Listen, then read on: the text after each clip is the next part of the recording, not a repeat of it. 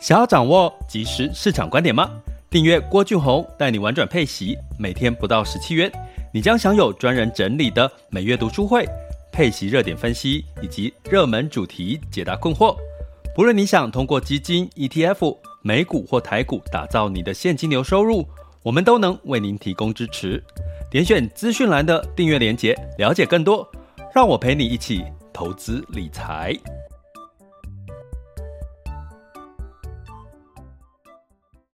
这里是完全配息笔记投资讲白话，一个从投资人角度带你一起掌握全球市场的脉动，分析配息标的、美股、台股、A 港股即时热点，陪伴你不再害怕市场涨跌的风险，一起稳健财富成长。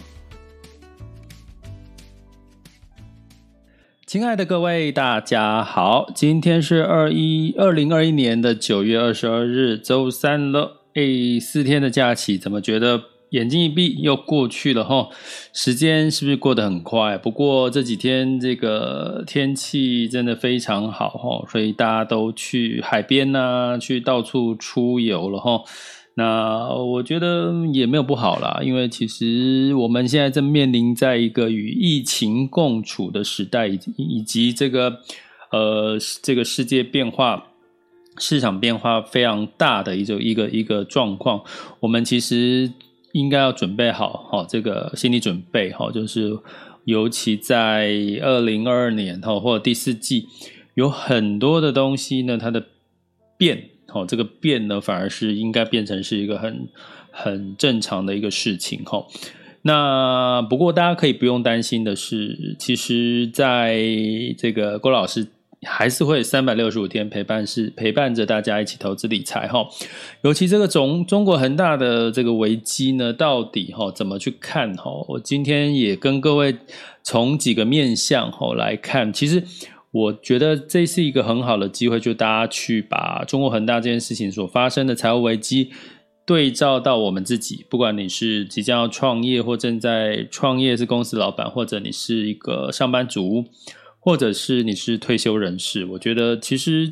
中国恒大这件事情，让我们可以呃引以为替哈，就是不管是在景气非常好的时候，你不要不要太过于过度乐观。景气不好的时候，你也不用太过的悲观哈。所以今天我觉得用这个事情来跟各位聊聊，然后让大家安心一下，然后知道后续呢可以怎么去去去做哈。这是我们今天在中秋佳节之后，希望给各位一个比较安心的一个主题哈。那但是会讲说啊。安心的主题，为什么还要讲中国恒大的危机？那到底危机是不是转机呢？诶，我觉得先跟各位定调一下。其实我觉得中国恒大可能没有那么的严重，哈，没有严重到我们在新闻媒体，尤其大家最近看新闻媒体，只要看到这个恒大危机，大家会。会呃，新闻媒体就给你下标，就是呃，会不会是下一个雷曼兄弟事件哦，或者是呃，告诉你它可能会有很大的一个一些问题。那我们既然这么多的讯息，我们就来客观的从一些数据来理解，到底中国恒大这个危机呢，它到底是发生什么事情哈？然后嗯，我们看到哪四件事情，可不可以帮我们上一个？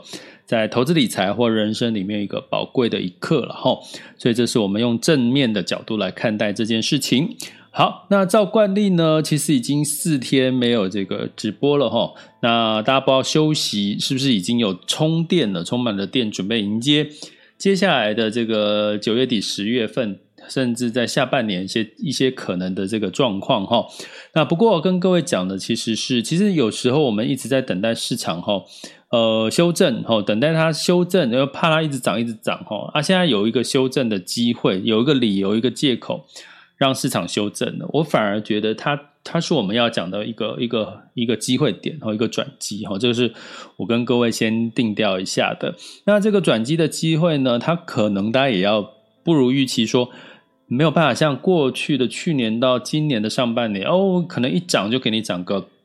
呃，十趴、二十趴这种的哈，可能已经这种光景已经没有了，所以我们也要修正自己过于乐观这个心态哈。就修正可能是个转机，可是它不见得会呃过于乐观，在接下来你可以有比有很快的短时间有一个两位数的一个涨幅哈。不过有没有这样的市场？我觉得还是有。我今天也跟各位来聊一下。那同样的呢，如果你要深度的去了解，我们接下来九月底到十月开始会进入到以息养股的这个主题哈。那我们在十月份会针对订阅学员，就是教大家从这个基础一直到这个实际的完整操作的一些呃完整的教学，哈，让大家可以因应接下来在第四季，甚至在明年二零二二年的这个市场波动加大的时候，你可以用你的核心资资产加上这个高风险的卫星资产，让你进可攻退可守，哈。所以如果呢你有这个想要学习怎么样进可攻退可守的这个投资策略。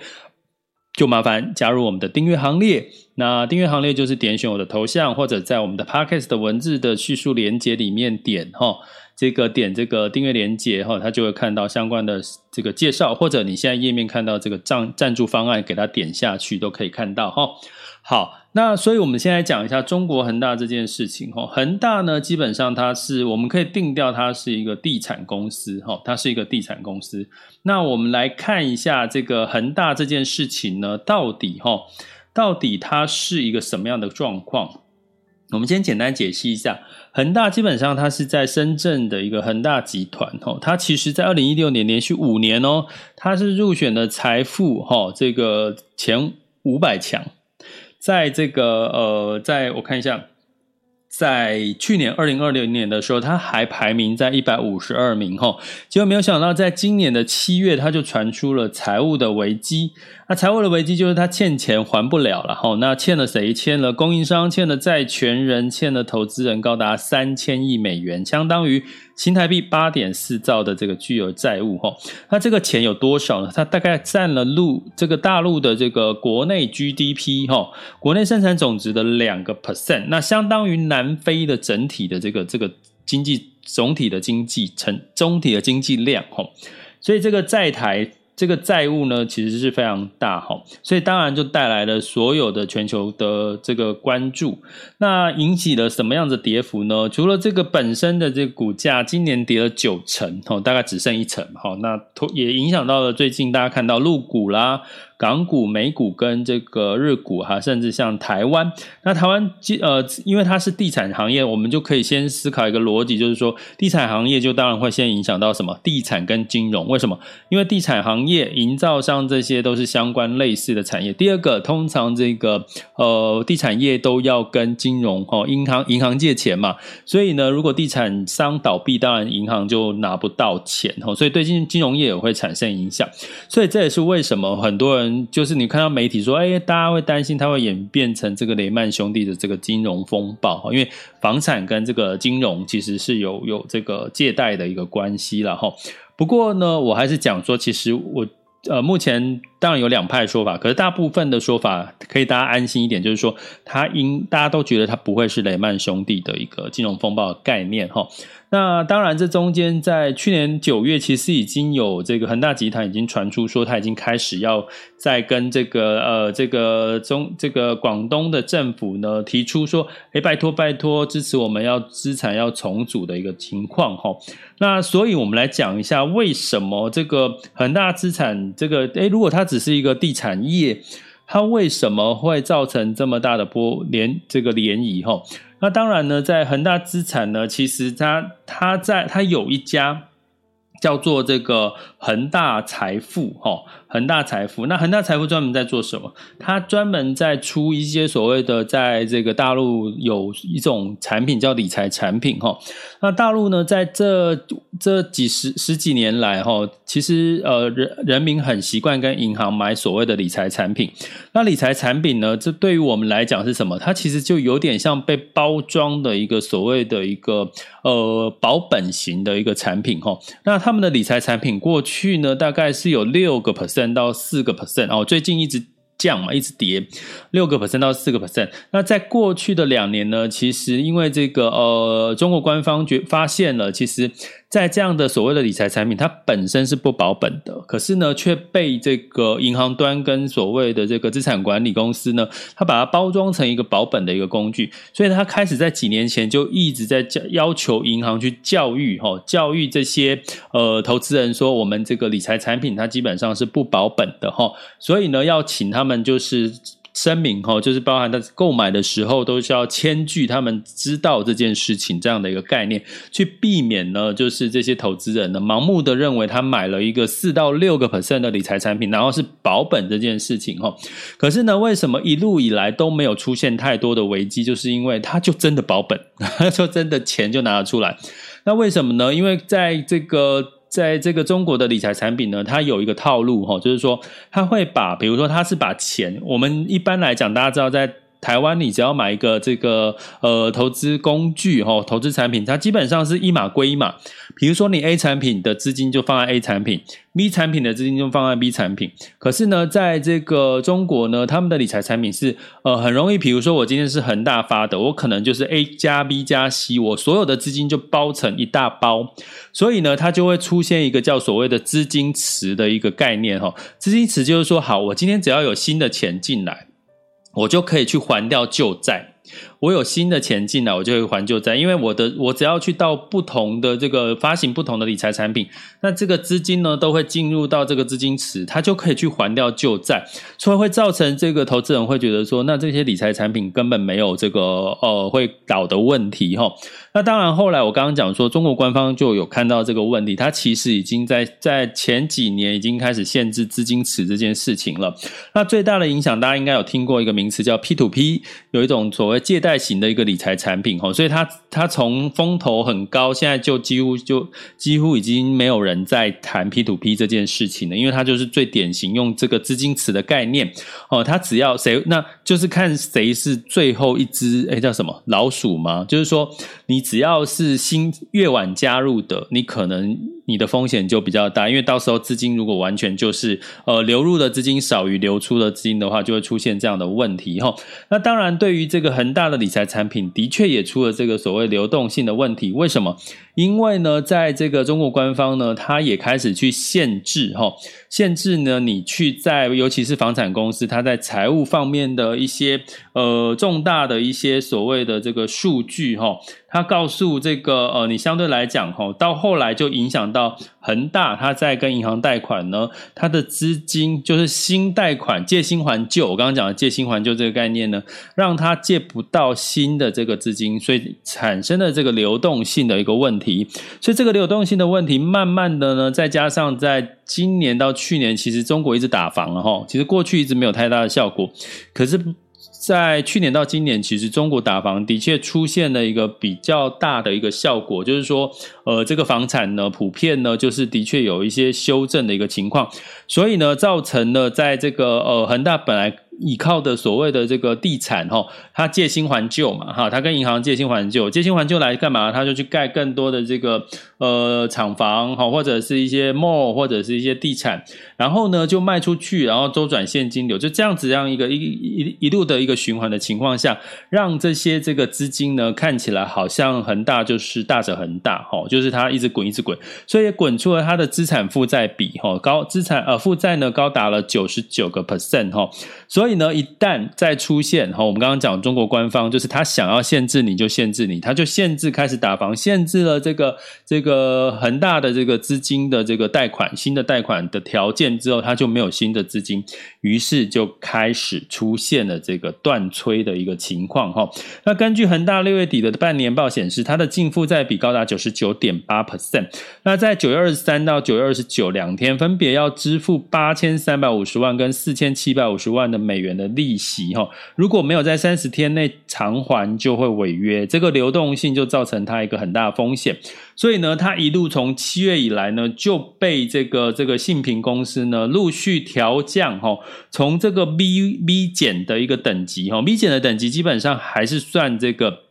不错的哈，偏投资等级债哦，调降两级，调降到 CCC，也就已经从所谓的类投资等级债。进入到了垃圾债券这样的一个等级了哈，那所以呢，恒大怎么去解决这个事情？就到处什么卖地。卖地，一直卖哈。那去跟卖给谁？他当然不可能卖给消费者太慢了嘛。他去跟什么？去跟这个中国他其他大大型的这个所谓的地产公司，比如像碧桂园呐、啊，比如说万科啦。万科其实大家如果有在内地，大家其实很多的 mall 都是万科盖的，万科盖的 mall 都非常的。我我只要去发现它是万科盖的，我进去看它大概里面的这个设施啊，还有电影院什么，你都会觉得。嗯，其实还蛮不错，在里面可以逛逛一整天哦。所以万科其实它也是在在这个呃中国当地是一个非常大的一个呃这个相相对的一个比较偏商场哦商业商业地产的一个一个龙头啦齁。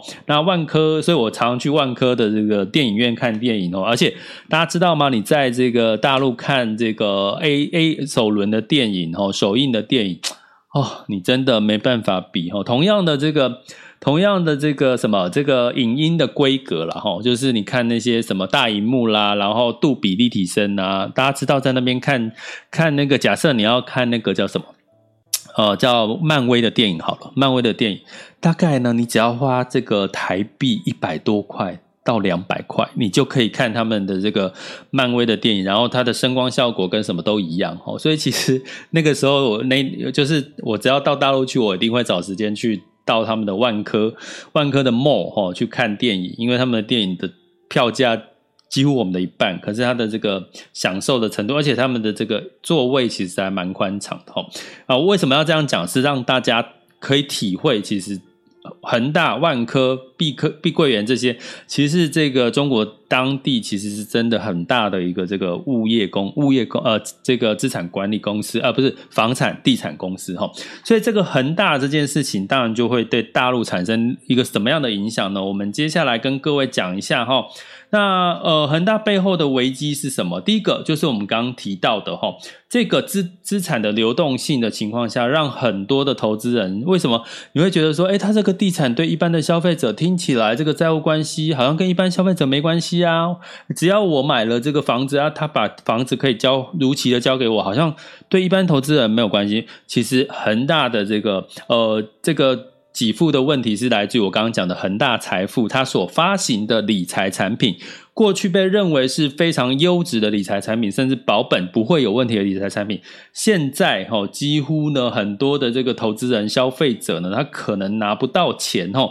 所以又发生了一些大家对银行去做一个。担心兑付跟挤退挤兑的一个问题哈，那这个这个是我们第一个看到的，其实在给付上面呢，呃，是不是能够哦，能够在这个呃，在这个恒大它开始在变卖它的地产的时候呢，有机会去偿还这所有的债务，让它不要违约，就可以度才可以度过这次的难关，这是我们第一个看到的危机。那第二个是什么？我们刚刚讲说，好，那既然你今天要。这个变卖他的地产，请问一下在座的各位，如果你是他的竞争的地产商，你会等这家公司？如果你是他的竞，你是恒大竞争的地产商哦，比如说万科或碧桂园，请问一下，他要跟，因为你要大批的地产要卖，你不可能去卖给那个一般的消投资人，因为他一般投资人只能买一点点嘛，你一定是卖给碧桂园跟万科这种其他。类似的这个大的地产商，请问一下，你们是他的竞争对手，你会第一时间就跟他买，还是会等到他已经快撑不住了，可以用最低的价格跟他买？大家去思考一下这件事，应该是第二个吧？哈，应该你会选择说，等到这个呃恒大真的已经钱已经还了，一直降价，一直降价求收，一直变现，一直变现，变现到后来呢，他可能这个地产要卖，没有人要买，没有人有。能力买，所以他就可以用这个谈判筹码，他的这个价格可以再把它压低，用更低的成本去买到这些地产。那这会带来什么样的状况？带来就是所谓的这个中国哈，甚至影响到这个呃港股的这个地产类股哈，他们的这个地产的价格，房价就会破坏性的价格。也就是说，实际上本来房价。不用那么低，可是因为我今天恒大要脱产，要赶快变现，才可以还掉这些债务啊，才可以还银行啊，还投资人呐、好还哎，这个这个这个所谓的债务不只是这个中国的银行哦，包含像台湾的这个金融机构，包含像美国、欧欧洲甚至日本，我刚刚讲它都有哦，都有金融机构有投资他们或者一些借贷的一些关系哈，所以从这边来看，它变成它势必要赶快变现它的。价格就不能不可能太高，甚至这些地产商甚至趁这个时候敲竹杠，要他用更低的价格卖给他，他就会造成这个什么中国的地产的一个比较大的破坏性的一个崩崩盘的一个机会了哈。啊，我不要崩盘，其实有点严重了哈，但是就是说这个这个中国的楼市可能就会产生了一个比较大幅度的一个修正哈。诶，可是听到这边，如果是一般投资人，一般想买房的，应该会觉得哦，好像可以趁低趁机捡便宜，对不对？会不会有人有这样的想法哈？所以基本上呢，这件事情呢，的确呢，也就造成了这个呃，这个接下来连锁反应有关金融业啦、房产业的这个。影响，所以你也看到港股哈，我跟我之前的 podcast 有跟各位提过，像香港呢，有一大部分的恒生指数都是金融股跟地产股哈，所以呢，当当然呢，这个恒大集团的事件就会影响到这个金融股跟地产股哈。那对于 A 股来讲，也是有这个呃些微的表现。那我觉得目前看起来影响比较大的会是在这个港股的部分哈。那另外呢，在这个事件里面呢，在这个我刚刚讲到的恒大有没有办法度过度过这个危机？哈，这是我们第三件事情要看的。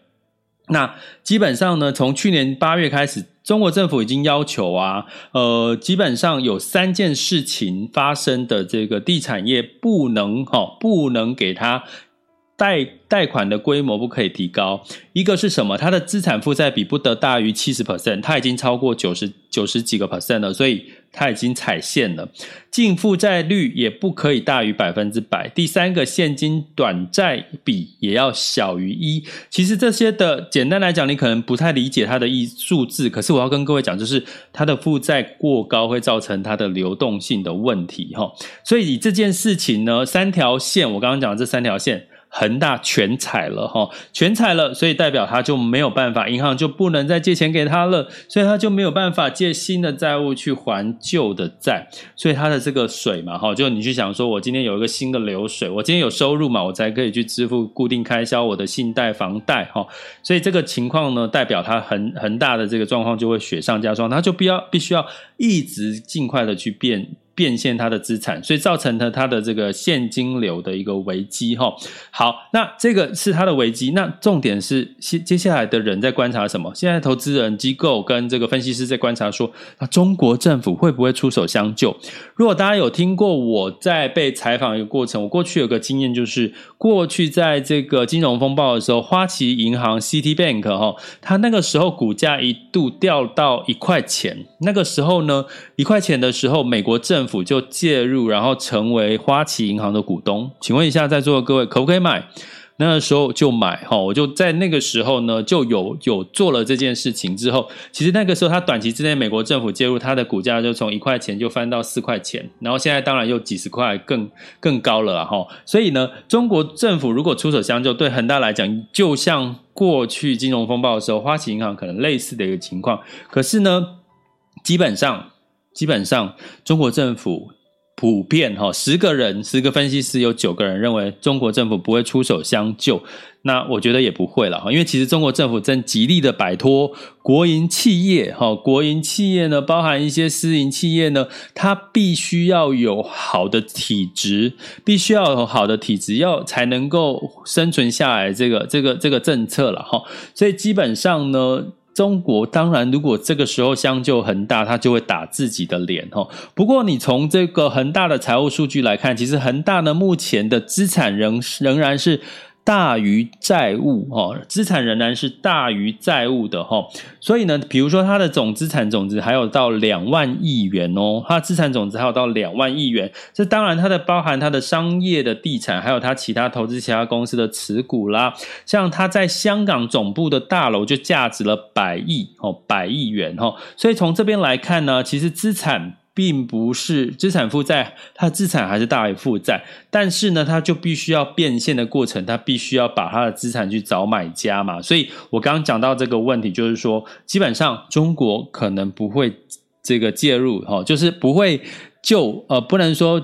呃，不会救了，应该是说他会用别的方式哈，他可能他不会让，应该不会让他去真正的就是倒哦，但是他可能会用其他的一个方式，比如说他可能去联系其他的一些呃一些相关的，刚刚讲到嘛，其他可以买他的资产的，增加他的流动性啊。简单来讲，就是透过一些方法去增加他的流动性，或者是稍微放宽一些他的这个呃这个资金哈，或者是这个他的债务对银行的债务稍微，因为大家知知道他们的银行哦，大部分都是国营嘛，所以它基本上只要稍微放宽这个债务的这个还款的期限哈，那或者是降低它的债务的利率，也许呢可以让它稍微的这个缓和一下，度过这个难关哈。所以呢，它不会哈，他们有一个这个分析师就就估。的看法是说，呃，政府不会主动让恒大倒闭哈。那就算是真的要倒闭，他们也会希望哈，就是政府单位呢也会希望是有序的一个倒闭，也就是说，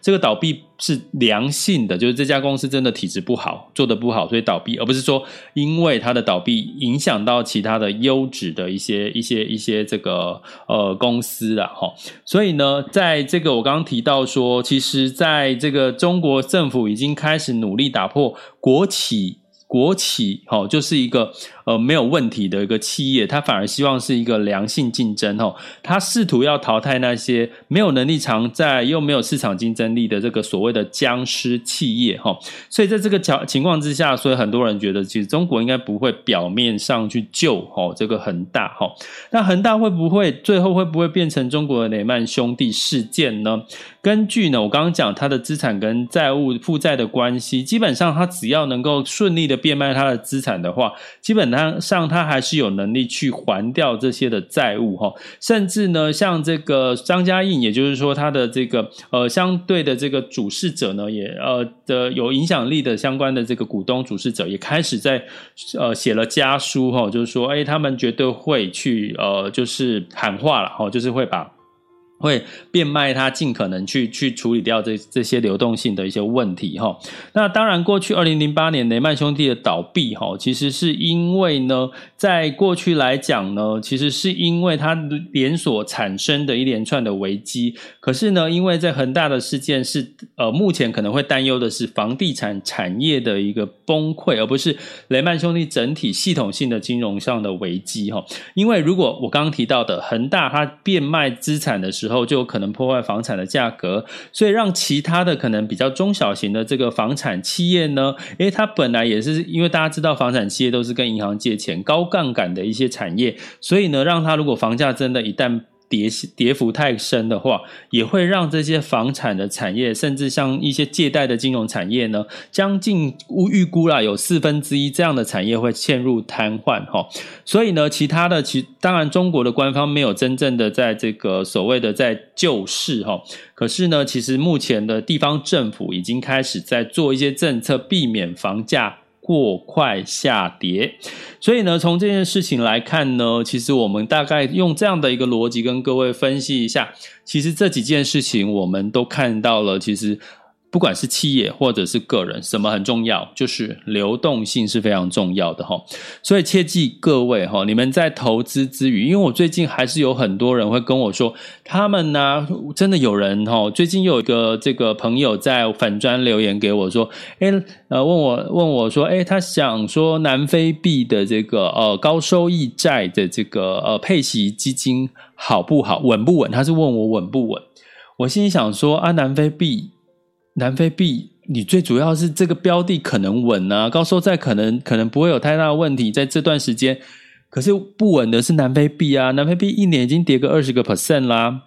哦啊，你现在为什么突然会问我问我南非币的理由是什么？一定就是看看在南非币一年的配息可十几趴十几趴以上，十三趴以上，那那其实。就我刚刚讲的说，所以在座的各位投资真的要合情合理，不要过贪哈。所以呢，很多人的确，我之前也有收到一个这个呃呃这个粉粉丝的留言，跟我分享说，他用南非币去投资配息，但是他的做法是跟借钱，而且他借钱的比例是超过了，就是他投资配息标的，大概大概我没有我没有记错，超过五成到六成以上的钱都是跟银行借来，然后去投资这个南非币的这个配息基金。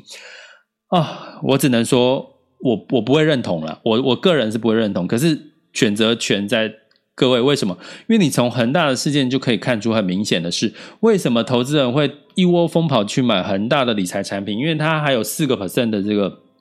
这个利率嘛，哈，可大家知道市场的利率就一直在降啊，那所以呢，你要投资任何一个工具，一定要有一个合情合理的投资报酬率。第二个哦，千万第一时间不要借钱投资，哈，所谓投借钱投资，不是说借钱创业，而是说借钱投资在这些所谓风险高的投资工具，因为它可能万一发生什么事情，让你的流动性就出了问题。所以呢，流动性其实你会发现，我刚刚在讲中国恒大里面最重要的一个。关键是什么？它不就是流动性出了问题吗？它的资产减掉它的负债，负债比过高吗？负债比过高就会造成什么？流动性的问题，还不出债嘛，就违约嘛，所以它信用就不好。个人也一样啊。如果你的这负债比过高，你就流动性就降低了嘛，你付这个债务的成本就过高，哎，银行就不愿意再借给你钱呢、我刚刚讲恒大是不是最后银行就不借给他钱，所以它流动性就就没有办法有新的这个钱进来的时候，它再加上。它的本质本业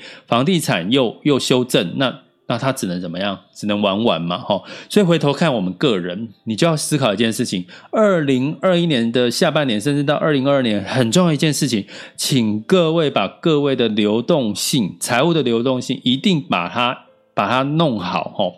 那你一定要好好的去去去检视你的财务流动性，比如我刚刚讲负债比不要过高。第二个，你的收入减掉你的负债，千万不要过高哦。通常负债三成哈，我我在上一集有讲过，其实银行会看，如果你的负债比过高，他也不会呃贷款给你买房哈。那另外呢，万一你突然间工作收入中断，你要准备什么？一笔急用金，最好是准备六个月的固定开销的急用金。那这些你都准备好了。投资也看到了，你就要追求一个合理的报酬，不要投机的报酬。就算市场最近有修正，哦我前一阵子也跟各位提了，呃，在这段时间保留一部分的现金，哦，你才会有下一次危机入市或者是逢低买进的机会。这不就是一个很好的一个机会吗？因为我们透过我们刚刚的分析，它应该不见不至于会造成金融风暴，哈，但是呢，它可能呢会带来什么？呃，一个。借口啊，什么借口呢？一个理由就是让这些投资方呢，资金呢，找到一个理由，赶快获利了结，赶快撤出市场。可是我也在这个呃昨天呃上一集的 EP 九月份 EP 零一有跟这个我们的学员讲过了哈。你可以看出，其实资金当这个撤出之后，他们是想要进去，还是想要就完全的撤出了呢？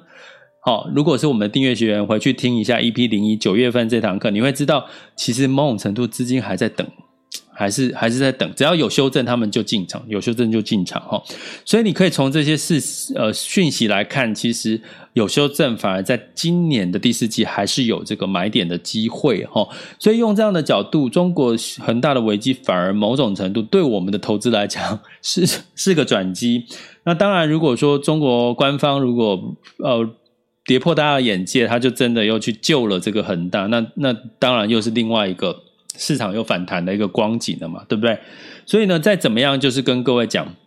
一定要把自己的流动性顾好哈。那流动性的部分，我们的学习怎么学习？第一个就是以习养股哦。我们在十月份会教大家怎么样以息养股的这个从基础到实操齁。那订阅学员齁，那如果你是这个呃这个一次性购课的话，抱歉，我们这一次从十月份开始就会开始恢复到几乎原价的价格，所以最。最简单的方式就是加入我们的订阅方案，或者是你可以在我们接下来即将要开的这个中阶的课程，在我们的网校 school 点 happy to be rich dot com 都可以看到中阶课程的介绍。我们有针对财务。报表的优化提供的一个 Excel 的一个工具，让自己去优化你自己的财务报表，收入、资产、资产负债。有兴趣的话，一样也可以到我们网校来看。所以呢，这个订阅的部分，当然就我刚刚讲的，点选我的头像到 Podcast 看这个订阅的文字的连结，点下去，或者在这个赞助方案都可以看到相关的一个讯息，好吗？好，那接下来进入到二零二一年的九月二十二日全球市场盘势轻松聊。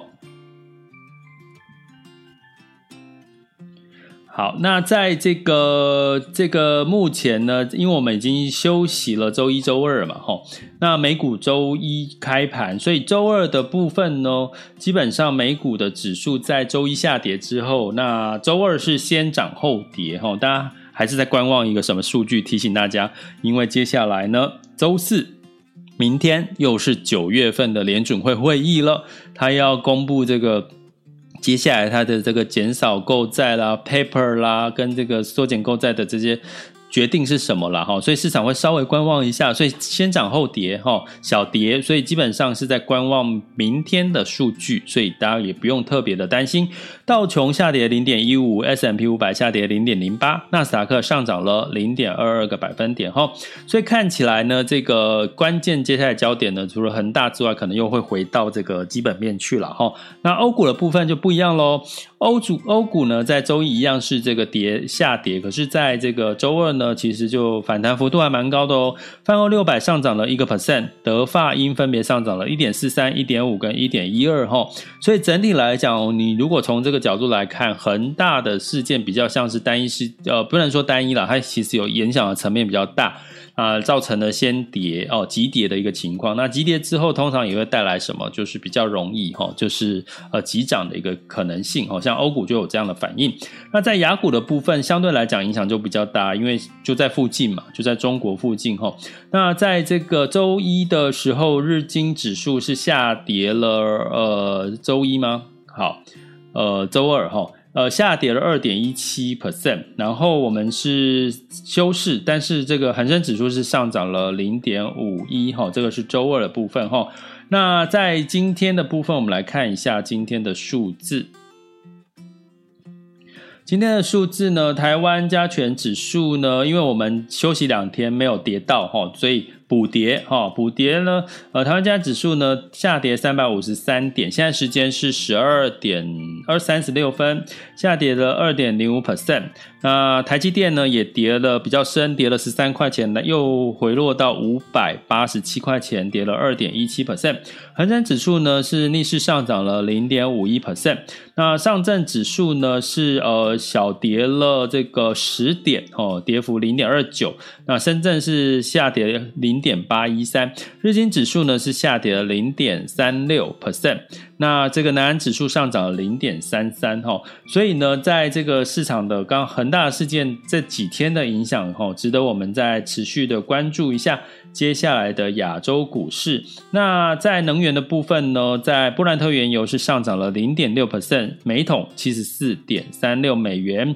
那原因是美国的原油库存下降的原因。那金价上涨了零点八 percent，来到一千七百七十八点二哈，那就是这是一个避险的买盘呐。那当然就是呃市场担心这个恒恒大事件会不会造成这个连锁风暴，但是目前看起来，在这个美股的期货盘，现在美股的期货盘呢基本上是上涨的哈，都翻红的，所以基本上呢，可能这个事件呢，也许哈短期之内，除非它有在一个大的一个事情事件发生哈，目前我们可以稍稍的稍微喘口气哈。那在汇市的部分，美元呢，其实是也因为这个避险的干关系呢，美元指数呢，呃，来到了九十三点二哈，又回到九十三块多。那美元兑台币是二十七点七九，美元兑人民币是六点四六哈。所以接下来的这个明天的重点，除了这个恒大集团的这个债务的情况的持续观察之外，还有就是联准会九月份的会议的决策哈。不过你会看到这个应该慢慢的这个联准会的会议决策稍微钝化了，因为你看这个呃三大的这个呃美美美股美股期指呢，基本上都是期货都是哦上涨都翻红的哈。所以接下来呢，我们应该可以稍稍的。放心一下下哈，这是我们通常这的一个怎么去观察的一个一个看法哈。